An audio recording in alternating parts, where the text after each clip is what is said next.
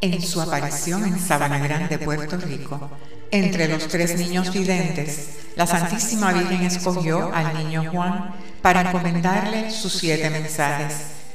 Él debería darlos a la luz pública en los momentos indicados por ella en cada mensaje. En este cuarto mensaje, revelado al mundo en el 1992, la Santísima Virgen nos expone su preocupación mayor. Ella comienza, serán tiempos difíciles de gran deterioro social y moral, pero sobre todo de deterioro espiritual.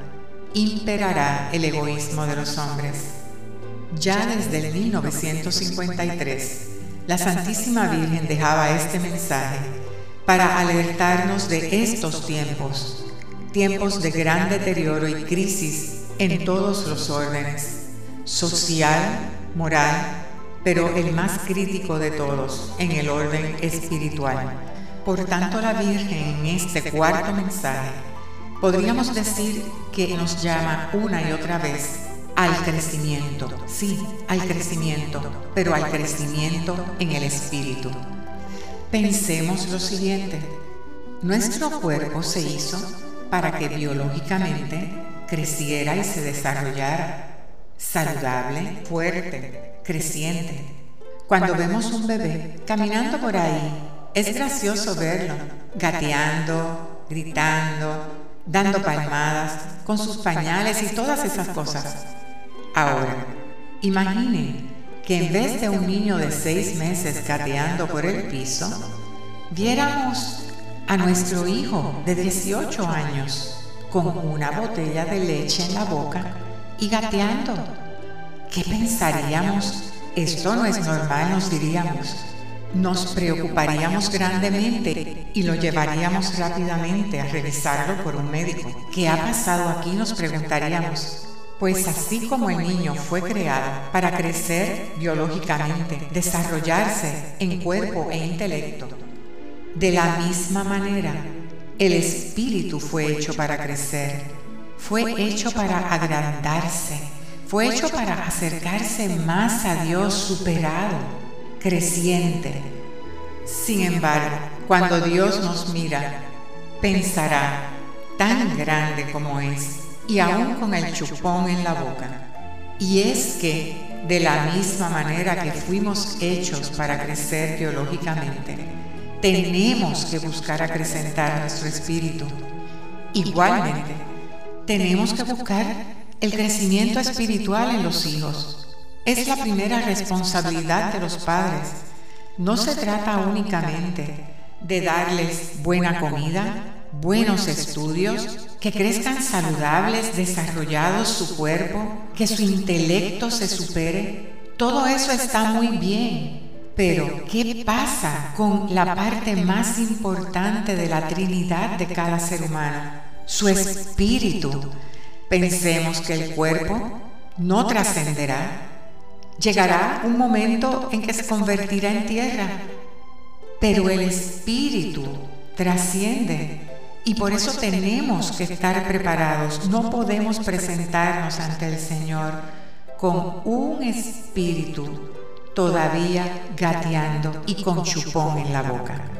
Y tenemos que realizar esto y tomarlo seriamente pues la Virgen entonces en el cuarto mensaje nos hace un señalamiento que aunque duro es la gran realidad.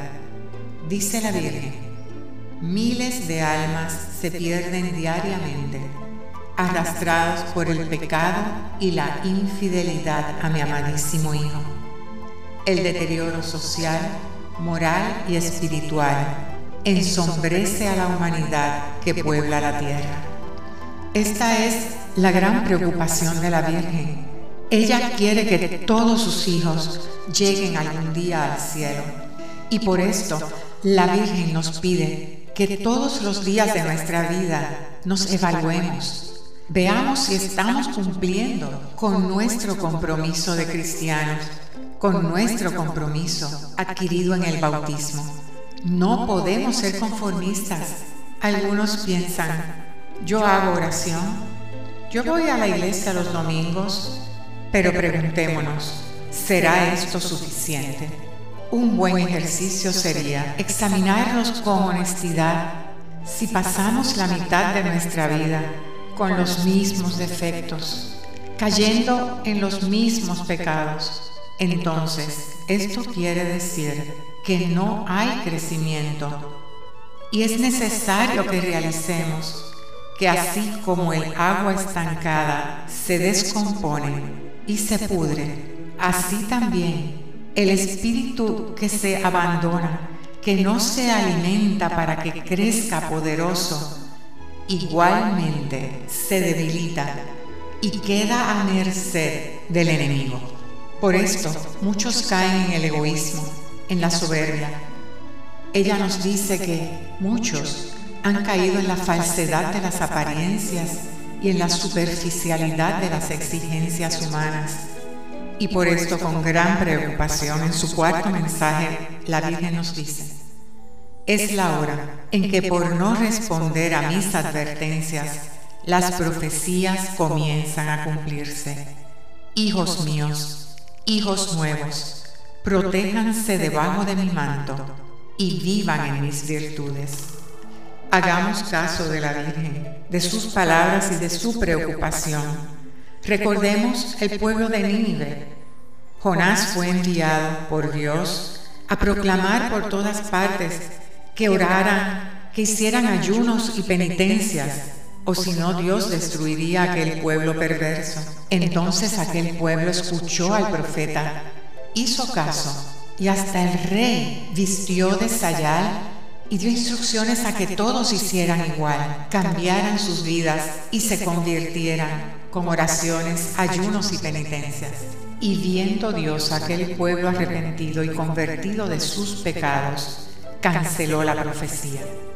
Entonces la Virgen, con lágrimas en sus ojos, nos está llamando a una real conversión de vida, a un cambio a que nos demos cuenta de que Dios no está contento con esta humanidad. Pongamos nuestros ojos, nuestra vida y nuestro corazón en Cristo, en su amor, y aprendamos de Él a amar como Él nos amó. Su amor fue tan grande por nosotros que dio la vida por nuestra salvación. Esto no nos pide, pero sí nos pide que nosotros cambiemos el corazón, lo elevemos a Él y que nos unamos a sus méritos y obremos con frutos de vida, que otros sigan nuestro ejemplo, cambien sus vidas, vuelvan su corazón a Dios y se salven.